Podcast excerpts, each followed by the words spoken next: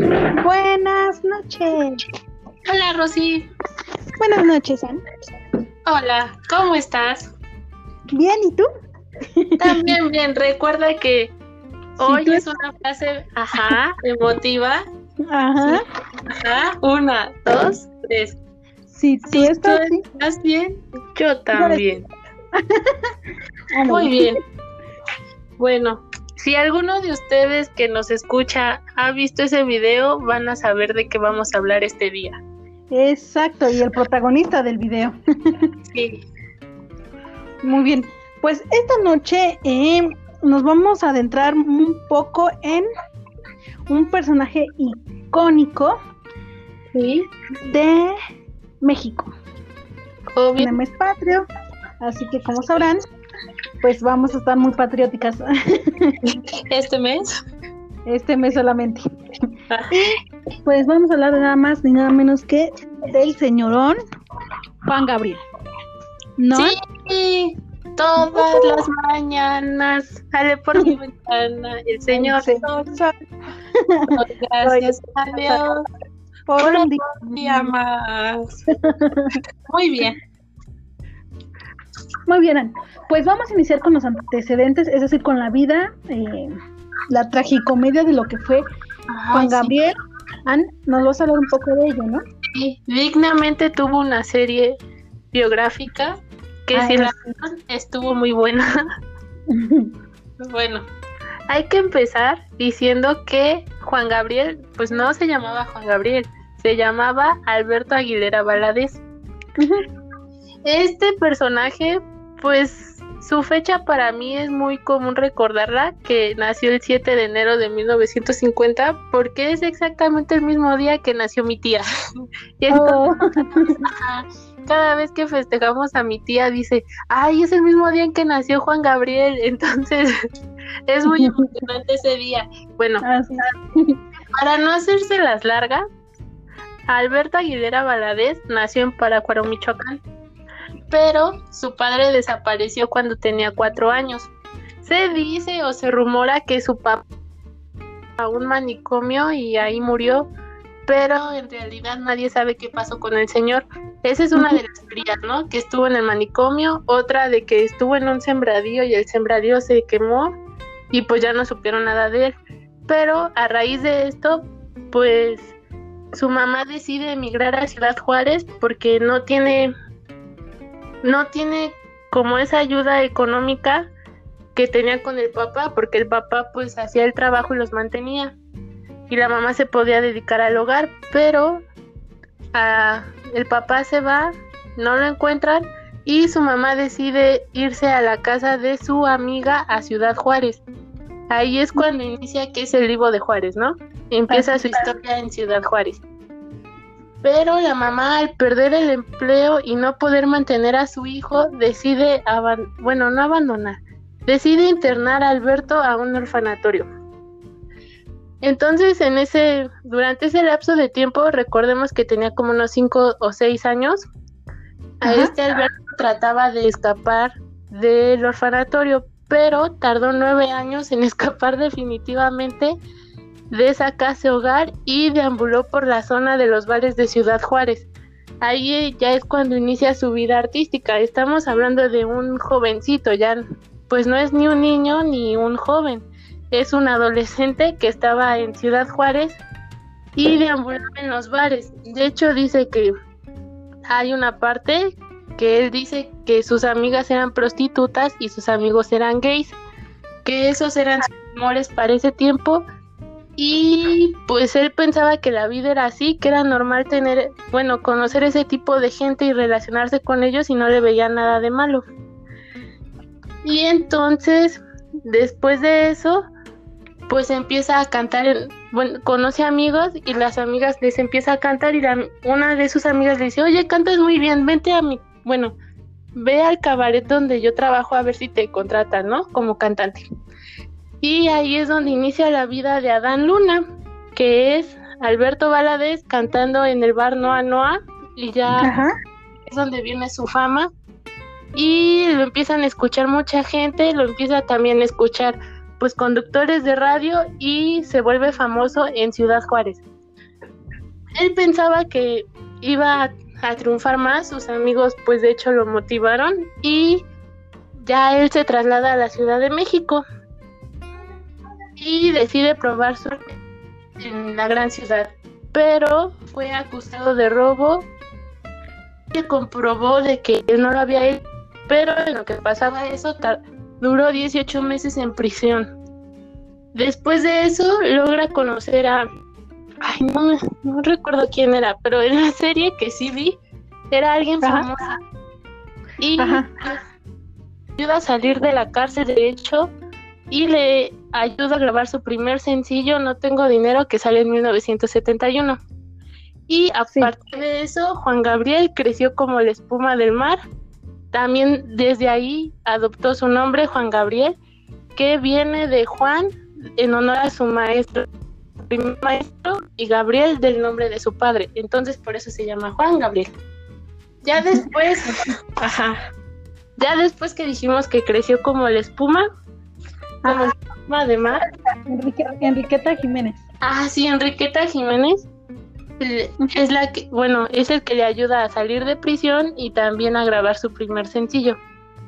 No olvidemos que pues Juan Gabriel era un ídolo de pues de la música ranchera y tenía sus preferidos como esta Lola Beltrán y y Alfredo Jiménez. De hecho, se vuelve amigos de ellos.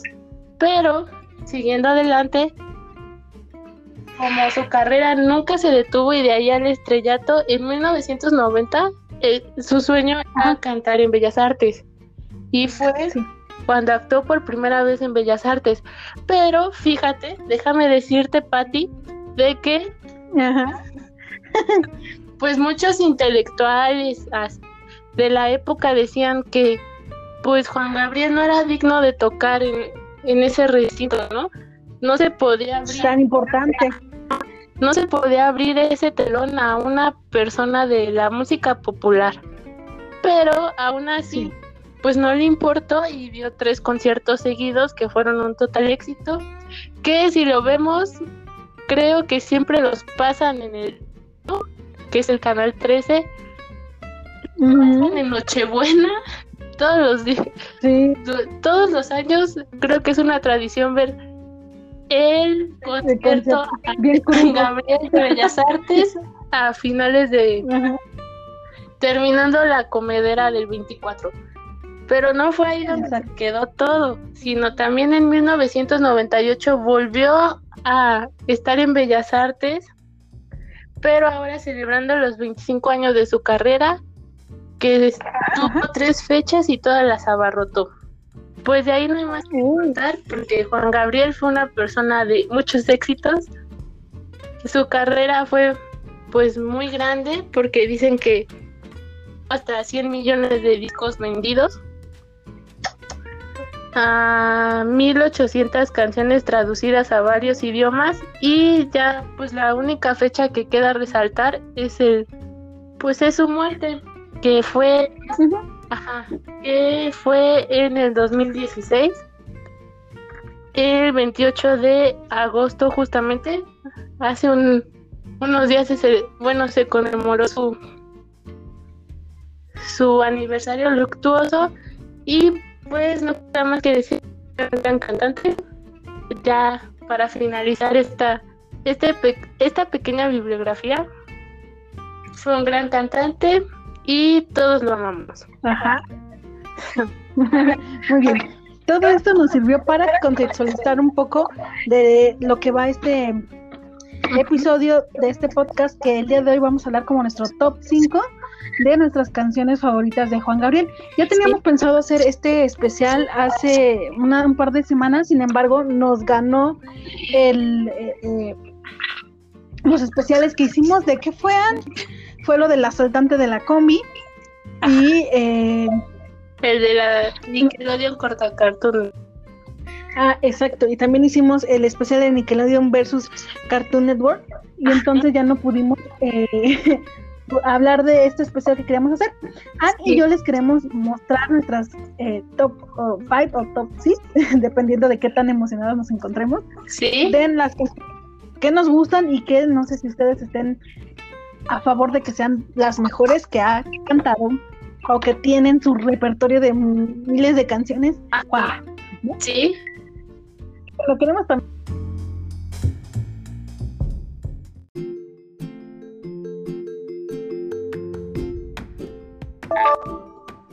Nuevamente. Sí. Woohoo. Muy bien, entonces iniciaremos con, eh, esta es el- la segunda parte del especial de Juan Gabriel, en donde les vamos a mostrar nuestro top 5 de las canciones favoritas de Juanga. Nuestras canciones favoritas en específico.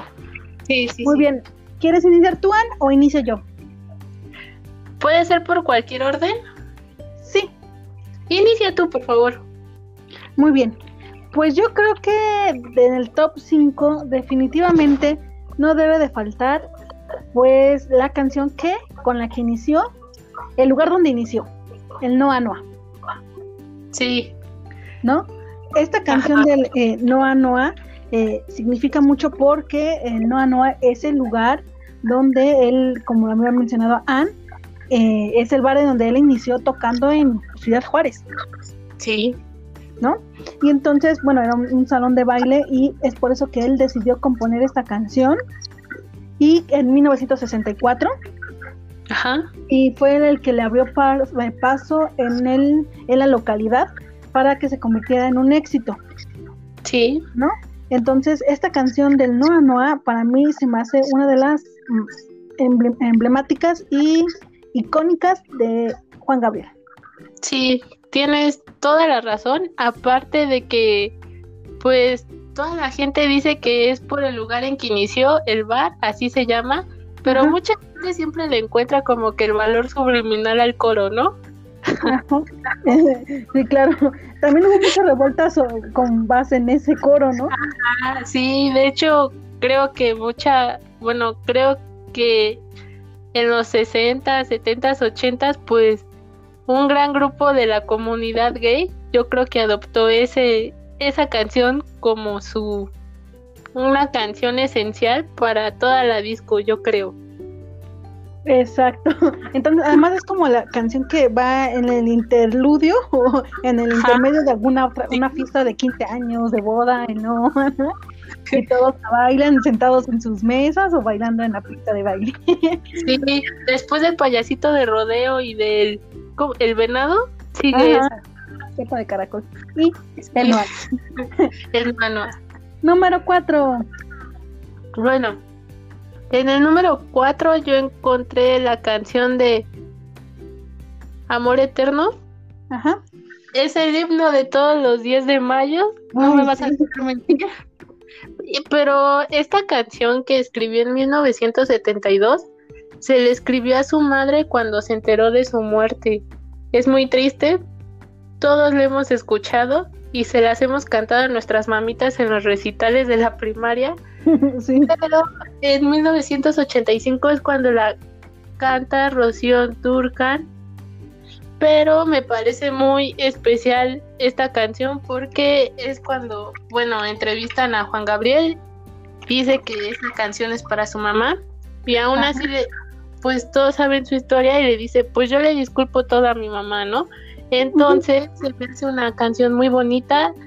La verdad, esas dos versiones son maravillosas, pero yo me quedo con la de Juan Gabriel porque es que Juan Gabriel cuando canta tiene un no sé qué, que qué sé yo, que la verdad como que sí te mueve cositas, ¿no? Así es. Entonces, esa sería mi, mi canción número 4. Muy bien. Y que además, bueno, eh, sí, querido, es la canción eh, que se convirtió en una de las canciones de rep- repertóricas cuando desgraciadamente alguien fallece, ¿no? Sí, Ah, amor no. eterno. Sí, amor, no, perdón. Ese era el punto. Amor eterno, eh, sí, eh, desafortunadamente o afortunadamente, no lo sé. Desafortunadamente por la situación, pero afortunadamente Sí. porque pues es de. Sí, Es muy triste, la, verdad cuando lo escuchas es muy triste. Sí, sí, ya se le pones Pero es muy bonita, sí. Muy bien. Es algo melancólico, ajá. Perdón, es que yo estaba con esa canción porque eso es la de... Sí, yo también iba a decir. Querida. Ah, Exacto. Dime cuándo tú, dime cuándo tú. Ay, sí, es muy buena canción. Muy bien, esta canción salió a la luz en 1984 en el disco de Recuerdos 2. Es uno de los temas más exitosos y, e icónicos de todo México y si no, bien de América Latina, ¿no? Sí. Eh, también cabe resaltar que esta canción fue como el, el de apertura de una novela peruana y pues por eso que hablo de América Latina porque pues así también se difundió más su música y estuvo en todo el año 1984 en primer lugar en las listas de popularidad aquí en México. La canción de Querida eh, representa el podernos desahogar. O sea, estamos en la peda, en la fiesta, estamos en, en donde quieras y ponen esa canción y definitivamente nos sale esa estrofa. ¿Cuál es? Dime cuándo tú, dime cuándo tú, dime cuándo tú vas a volver. Ajá. Exacto. Es una buena canción.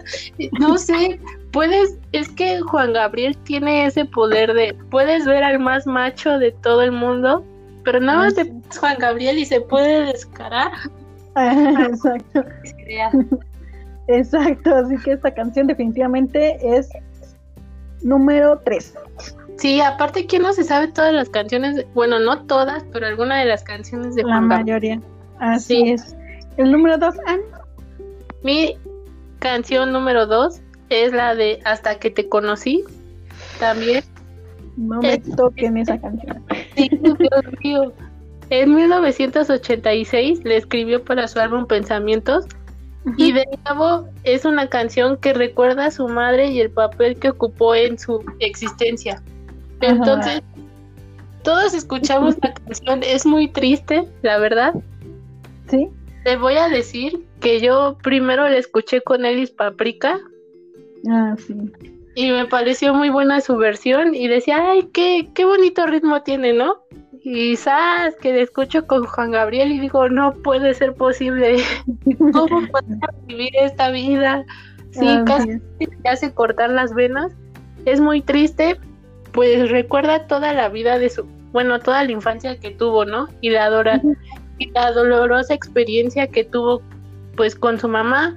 Imagínate que, pues, tu mamá te deje en el orfanatorio y no te va a visitar ni nada. Y ya luego cuando eres famoso, pues le encuentras, ¿no? Pues ha de ser muy triste. Sí. Igual que todos tus hermanos. No, antes no los veías, estabas ahí en los bares y todo, y ya luego, pues, eres famoso y todo, y pues te encuentras a tu mamá, a tu hermano, a tu hermana. Exacto. Mira qué poder tiene, ¿no? Pero sí te digo que esa canción sí se me hace una de las más llegadoras que tiene Juan Gabriel. Exacto. Sí, la- hasta que te conocí.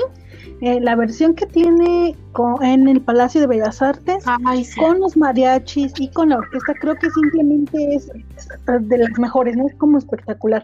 Ajá, Ah, Esta, esta canción definitivamente nos llega creo que a todos. sí, Todos, todos la cantamos, todos nos sabemos la letra de la canción. eh, todos conocemos hasta que te conocí, que Juan Gabriel. sí. Definitivamente llega al alma, te carcome las venas. Te lleva tu corazón. Cuando la terminas de escuchar, ya no sabes ni quién eres. Exacto, ya, ya perdiste toda dignidad. Ah, sí, El resto de dignidad se quedó eh, a un lado. sí. Fíjate que ya puedo. ¿Ya terminaste, Rosy? Sí, Ah, porque iba a comentar algo que es algo estúpido y te iba a cortar por eso, pero bueno. Fíjate que en mi página de YouTube, pues me Ajá. aparecen las recomendaciones y me aparece el de un británico que escucha música en español. No sé si lo has visto. Un británico, británico. ajá, que escucha la música y según da sus opiniones. O sea, Ah, sí, Ay, como un análisis, ¿no? Ajá, no es músico ni cantante ni nada, pero pues está chida sus recomendaciones que hace. Se llama Wish Snapshers y de hecho hace una hizo una un programa sobre, bueno, no un programa, analizó la canción de Hasta que te conocí de Juan Gabriel, esa de Bellas Artes que dice, y pues em, dijo, wow, ha de ser un artista reconocido en toda Latinoamérica, porque hasta ves que cuando hace sus movimientos y canta y tira la copa y todo, dice, es que es muy, es mágico cuando él empieza a jugar con el... Pues, con las voces, ¿no? Ajá, Ajá. porque toda la audiencia ahí la tenía y hacía. Es que yo creo que ver a Juan Gabriel en vivo era un espectáculo que lamentablemente yo no pude ver, pero yo creo que sí es como lo que dicen es un showman porque pudo, podía jugar con la audiencia y todo y como dices la voz, podía solo con un movimiento cambiar toda como toda la esfera de que había en torno a esa canción y esa canción como dices en Bellas Artes sí es algo más triste que esta canción. Exacto. Yo creo que deberían, y no es porque regularmente vemos esta interpretación de eh, Juan Gabriel en, el, en, Bellas Artes, de hasta que te conocí, sino que porque estamos crudos o estamos dolidos o, o estamos mal emocionalmente y llega esta canción y como que levántate, ¿no? Te levanta. Sí. eh, definitivamente sí es un digno número dos. Sí. Para el cierre de este top 10, digo top 5, esta canción que definitivamente no quería yo terminar con una canción triste porque Juan Gabriel tiene muchísimas canciones Ah, tristes. Eh, conforme fui leyendo un poquito, eh, él inició como en el Noa Noa con canciones muy alegres, pero conforme él fue madurando eh, y fue obteniendo éxitos, también su música fue madurando, ¿no? Sí. Entonces también todas las tragedias que, que pasó, el, el, la, la, sociedad que le tocó vivir, pues poco a poco fue como con canciones más tristes. Pero no quise cerrar el top eh, con el número uno, con alguna canción triste, sino que una también de las canciones más alegres. Esta canción se llama No tengo dinero. Ni nada que ver. Lo único que tengo. Esta canción también no la para todo. Es una de las primeras canciones que también tocó en el Noa Noa. Ajá. Y tuvo su primer lugar en muchas ocasiones. Ajá. Esta eh, canción le permitió pues darse a conocer, ¿no? Se dio a conocer y ha tenido tanta importancia que eh, en varios países la han tocado, mucha gente se sabe su, su, su eh, letra de canción, la han remixeado, le han hecho de todo esta canción, ¿te acuerdas del de los este, Cumbia Kings haciendo también versión. Hace poco también volvió a hacer noticia porque cuando ganó ganó Cuarón eh, con Roma felicita, eh, celebraron con No tengo dinero de Juan Gabriel y nuevamente la volvieron a posicionar como una, una canción emblemática para México, ¿no? Entonces, eh, esta canción de No tengo dinero, todas, todas las personas mexicanas no la sabemos. Sí. ¿No? Y que además también representa un poco lo que es el estaba viviendo. Era un jovencito que estaba iniciando y que de verdad sí no tenía dinero. Ajá. Pero tenía mucho talento que dar, ¿no? Sí. Entonces, esta canción de eh, No tengo dinero, yo creo que considero esa y hasta que te conocí. Todas nos sabemos. También la de ¿Quién no se va a conocer la estrofa de Yo no nací para amar? Ajá. Eh, es lo que te decía. Mm. Eh, eh, pero esa canción es como triste. Sí, bueno, no, quería terminar. sí, Sí, sí, no. querías terminar con triste, pero sí es como dices, tiene muy buenas canciones. La siento que la mayoría son muy alegres Ajá. porque bueno, eso ya después lo hablaremos ahorita a continuación, pero Ajá. Sí siento que tiene muy alegres y muy bonitas como la de Yo no vivo por vivir. Esos remixes creo que subieron mucho a Juan Gabriel, aparte de su bioserie, porque no es que estuviera olvidado, sino no tenía ya, bueno, eh, fue un tiempo en que Juan Gabriel como que se alejó de la esfera pública porque se enfermó y demás. De hecho, lo vimos más delgado cuando salió ese, ese auto, ¿cómo se diría? Autoentrevista que se dio. Se autoentrevistó. Ajá, se veía tan delgado, demacrado, porque pues estaba enfermo, pero ya después cuando volvió, volvió con todas sus canciones en remix con otros cantantes muy famosos. Y yo creo y siento que cuando murió Juan Gabriel, murió en una etapa muy importante de fama porque tenía su serie, tenía su nuevo disco que tenía colaboraciones muy importantes y pues la verdad todos estaban todas las canciones que salían con las colaboraciones del 2016, todas estaban en el número uno. No olvidemos que su disco también en ese año fue de, pues de los más reconocidos por lo mismo. Y siento que murió, pues, con todos los honores que puede tener un artista, porque no murió en la decadencia como algunos. Murió, pues, siendo muy, muy reconocido y con trabajo. Exacto. Recordemos que, bueno, em, dando por eh, la importancia que debería de ser a este autor mexicano, cantautor mexicano, eh, Juan, Juan, Gabriel representó muchas cosas en, nuestro imaginario colectivo, ¿no? En, nuestra sociedad mexicana. En primer lugar, eh, hay un, un artículo de Gato Pardo en donde, o sea, de hecho, eh, el título del artículo se llama Con glitter precioso Juan Gabriel, ¿no? O sea, Juan Gabriel era la voz del mexicano que se permitía mostrar dolido o enamorado, vestido de lentejuelas y levantando el vuelo, ¿no?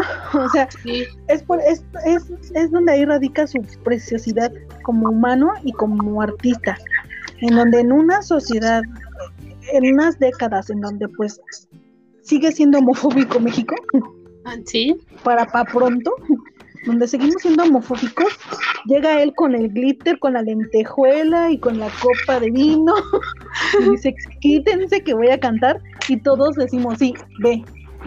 sí, anda, súbete, te damos nuestro dinero, te damos nuestro amor eterno y te damos, y somos tus fans de por vida, ¿no? Y eso, o sea, definitivamente no lo logra cualquiera. Lo que tú comentabas al principio del programa en donde decías que, o sea, no, no, no permitían que él tocara en Bellas Artes porque no era, era, era un compositor folclórico del pueblo. Ah. Llegó con orquesta y llegó con mariachis y, o sea, conjuntó dos sociedades, ¿no? La de los ricos y la de los pobres. Y dos, la de los heterosexuales y los homosexuales. Entonces, ahí es donde radica lo que te comentaba, o sea, él tenía amplitud, ¿no? Él entraba en donde pudiera entrar.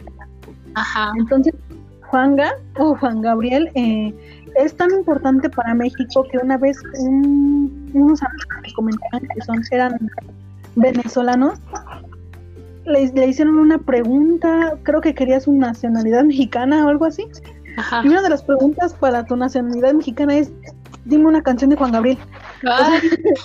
Ajá, o sea, está como que después de dime el himno. Todo Latinoamérica conoce a Juan Gabriel.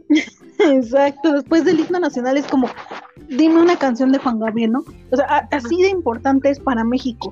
Eh, cuando fallece, eh, de hecho, hasta Barack Obama en Twitter eh, lamentó el fallecimiento de Juan Gabriel. Sí. No, o sea, así de, de, de grande se le compara su muerte como la de Pedro Infante en su momento o Agustín Lara. Juan Gabriel hizo lo que quiso, tocó con quien quiso tocar, estaba eh, Rocío Durcal, estaban las otras señoras que tocaban mariachi, Exacto, que no me acuerdo su nombre, pero él, él se permitió, eh, él, fue el heredero, por ejemplo, de ah, Lola Beltrán, Lucha Villa, Lupita D'Alessio, Rocío Durcal, La Prieta Linda, o sea, entre muchas otras mujeres. Y Juan Gabriel traía un legado como el de el que había dejado ya en su tiempo José Alfredo Jiménez. ¿no? En, su momento fue José Alfredo Jiménez con todas sus canciones que también son, uff, no, la, la joya, son espléndidas las canciones de José Alfredo Jiménez. Luego llegó Juan Gabriel, Juanga, con toda la lentejuela dijo, quítate María, quítate perro, me toca a mí, ¿no? Ajá. Creo que eh, definitivamente eso es lo que le da esa, eh, por sí sola, su reconocimiento, no solo nacional, sino mundial. Sí. Eh, bueno, hablando un poco también sobre ello, pues hasta nuestro queridísimo Carlos Monsiváis La hizo un, Sí. la Monsi le hizo un artículo a la Juanga en donde pues él hablaba un poco sobre lo que él había percibido sobre sobre Juan Gabriel, ¿no? Que gente como presidentes como Gustavo Díaz Ordaz, que era súper macho, pelo en pecho, lobo plateado, él decía, él tarareaba a Juan Gabriel, ¿no? Entonces, o sea, fíjate, una figura así de fuerte, o sea, es decir, eh, el, todo hombre, cantareando la de Juan Gabriel, representaba que era un compositor que le llegaba a todo el mundo porque es lo que él permitía, o sea, la masculinidad mexicana dijo, por aquí podemos zafarnos ¿no? de tanto pinche complejo y estereotipo. Y Juan Gabriel fue la, eh, lo que relata Monsiváis fue la excusa perfecta para poder como hombre expresarse. Sí. Así de fuerte fue Juan Gabriel. Eh, también eh, ustedes podrán leer un poco de su historia, pues en todo, en toda la, la internet de las cosas. Y van a poder darse cuenta que tuvo muchos reconocimientos, miles de, escribió miles de canciones, mil, mil ochocientas y tantas canciones, o sea, to- conciertos que daba, conciertos que, que se agotaban los boletos. En fin, eh, Juan Gabriel creo que donde ponía el ojo ponía la bala, ¿no? Fue padrino de muchos cantantes y artistas en su momento. Sí. Mm, También eh, no tuvo su vida fácil después de, de que obviamente lo que se ve no se juzga, como él comentaba, ¿no? Cuando le preguntan sobre su sexualidad. Eh, tuvo muchos problemas con ello, eh, iba despuntando y lo que sí hay que agradecer o reconocer es que toda su, vi- toda su vida o carrera artística estuvo activo, ¿no, Ann? Entonces eso también no lo hace cualquier cantante. No. Entonces, el legado que nos dejó eh, Juan Gabriel, que en su momento, en su década y posteriormente y hasta la fecha, es que Juan Gabriel va a ser la persona que nos va a permitir ser lo que queramos ser. Las que somos mujeres pero poco femeninas, las que somos mujeres pero poco femeninas, con ella, eh, con él, perdón, podemos hacer lo que queramos, podemos volver a la feminidad y los hombres que quieran hacerlo lo pueden hacer sin ser juzgados. Y que además sus canciones, efectivamente, por la vida tan desafortunada que tuvo, eso es lo que nos muestra, lo que nos enseña nuevamente nuestra humanidad, que somos así de vulnerables, ¿no? Sí. Y que además en términos artísticos, pues un artista, bueno, yo tengo una teoría que si no sufres no eres artista, ¿no? Porque esa sensibilidad te, te la, te la da, te la da la vida, ¿no? No sé si naces con lo sensible y por eso todo te pegas, o definitivamente todos los artistas que he visto, conocido, le, lees su historia y muertes, eh, no son queridos, eh, en fin, ¿no? No, Pues, ajá. Ahí, ahí O sea- difiero un poquito porque ay, lo siento, pero Ajá. sí, yo creo que se, se nace con esa sensibilidad y aparte se va adquiriendo en tu entorno, claro. que es como dices, pero hay gente que nace sensible y pues no necesariamente tiene que llevar una vida tan triste. Te voy a poner el ejemplo de Flaubert, que él tuvo el dinero, tuvo todo, pero pues tenía una enfermedad, no le pasó o Ahí sea, no le, no pasó nada porque no la enfermedad, tuvo el dinero, su, su papá no quería que fuera escritor, pero su mamá lo apoyó, ya cuando se murió el papá, pues la mamá le dijo, pues viaja y, y escribe, tú escribe y lo apoyó, entonces yo siento que en ese cierto punto sí, es como dices, para ser artista hay que sufrir, pero creo que también hay gente que nace, ay, es que no, sí, Claro, pero es que lo que te, o sea, es que parece que va ajá, de la mano. de y de la mano, sí. O sea, por Sí. ejemplo, está Christian Andersen, del Patito Feo, La Cenicienta, La Sirenita. Él, se- este señor nunca tuvo, nadie lo puso. Demasiado. Muchos decían que era porque era homosexual. ¿no? Sí, a mí le gustaba una, una, una doncella que ella dijo, o sea, guacala, mejor me voy con otro, ¿no? O sea, sufrió muchísimo, era pobre, luego rico, luego está Kafka, está eh, Dostoyevsky, o sea, ahí es cuando dices, ¿qué? ¿Qué tengo que sufrir tanto? O sea, y luego está Juan Gabriel, ¿no? Y en México. que le bueno, eso hay que hacer luego un programa, pero sí, es parte de lo que dices y también es parte de que pues se nace siendo sensible. Ah, también, eso sí, es cierto. Yo, yo siento nosotras somos sensibles, pero no somos famosas. Bueno, pues ahí nos falta el talento. Recuerda lo que te había dicho, todos tenemos talentos, pero hay personas que lo encuentran antes que otros. Tengo que patentar esa, esa frase.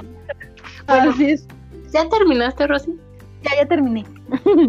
bueno, es que te quería decir que sí, como dices, Juan Gabriel es tan importante que hasta compararon su, su muerte con la de Pedro Infante, pero pues yo creo que fue más impactante ver a Juan Gabriel porque desde que trajeron el, el cuerpo, que porque murió en Estados Unidos y lo trajeron, no sé si recuerdas. Ajá.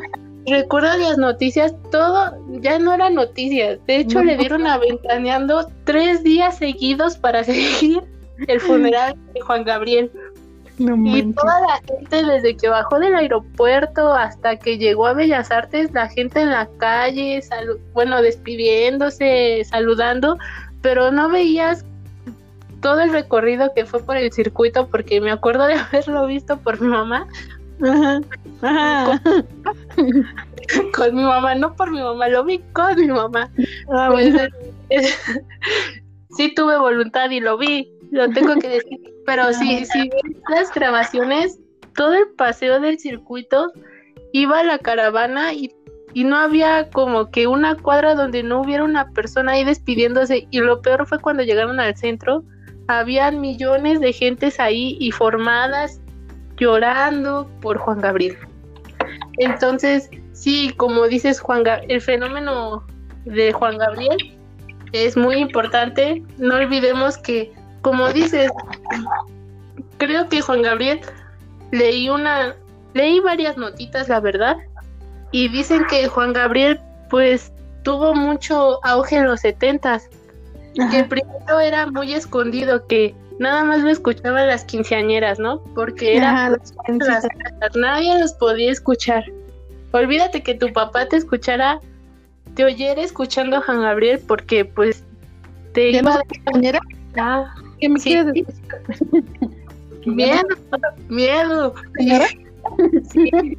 Y entonces, pues, ya luego las mamás aceptaron y de hecho dice, pues creo que lo escribió Monsiváis, dice, pues ya luego las novias acercaron a sus novios a Juan Gabriel y pues ya la gente aceptó la música de Juan Gabriel y ya fue aceptado. Pero estaba leyendo una nota la verdad se me olvidó el nombre de de quien lo escribió y se llamaba Vamos al Noa Noa con Juan Gabriel, ¿no? Y es todo un documento, bueno, es un PDF donde nos habla de cómo Juan Gabriel es esta parte que, que dices, estuvo, es de la cultura nacional.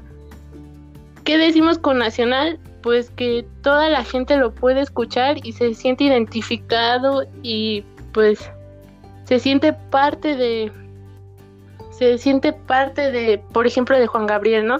Siente que Juan Gabriel lo, representa. Pero, como dijiste, trae esa parte homosexual con él y eso es algo nuevo. Pero leyendo, dicen que no es tan nuevo, sino que es una ola que inició en los 70 en Estados Unidos y pues esa ola de apertura a la homosexualidad se dio aquí en México, pero como dices, estamos en un México machista. No se dio tanto, pero podemos decir que se aceptó al momento de que Juan Gabriel se hizo famoso en los 70.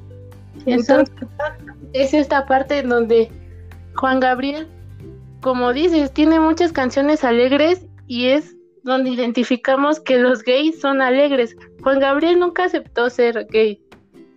Pero como está su frase icónica, lo que se ve no se juzga, pues mucha gente decía que, y todavía se sigue pensando, no lo sé, la verdad, se dice, siempre lo gay está pegado con lo alegre. Por eso decía de la canción de Noa Noa, porque mucha gente es alegre, pero es ahí donde choca con lo melancólico que es su vida, que también estaba. Entonces, Juan Gabriel se podría decir que se vuelve en esta quimera de alegre. esta quimera de alegre melancólico porque se va a los extremos y si nos damos cuenta sus canciones son o pueden ser muy alegres que son bailables y como dices saca a la fémina interna que tenemos nosotras las que no somos tan femeninas y sacar al al hombre bueno a su ser femenino de un masculino pero luego te encuentras con estas canciones que dijimos, ¿no? La de la que te conocí, que es muy triste. Y en cierta parte Juan Gabriel también nos recuerda la melancolía en que vivimos todos los mexicanos. Hasta la canción de No tengo dinero, pues refleja todo México. Podrías, decir, ¿qué canción representa tu nivel económico ahorita? Y pues todos te van a poner Juan Gabriel, no tengo dinero. Así es. Entonces sí siento que es algo es muy bonito que Juan Gabriel en los 70 se volviera famoso. En la época en la que estaba, leí unos artículos que decía que en una cumbre, este Salinas de Gortari empezó a cantar a Juan Gabriel.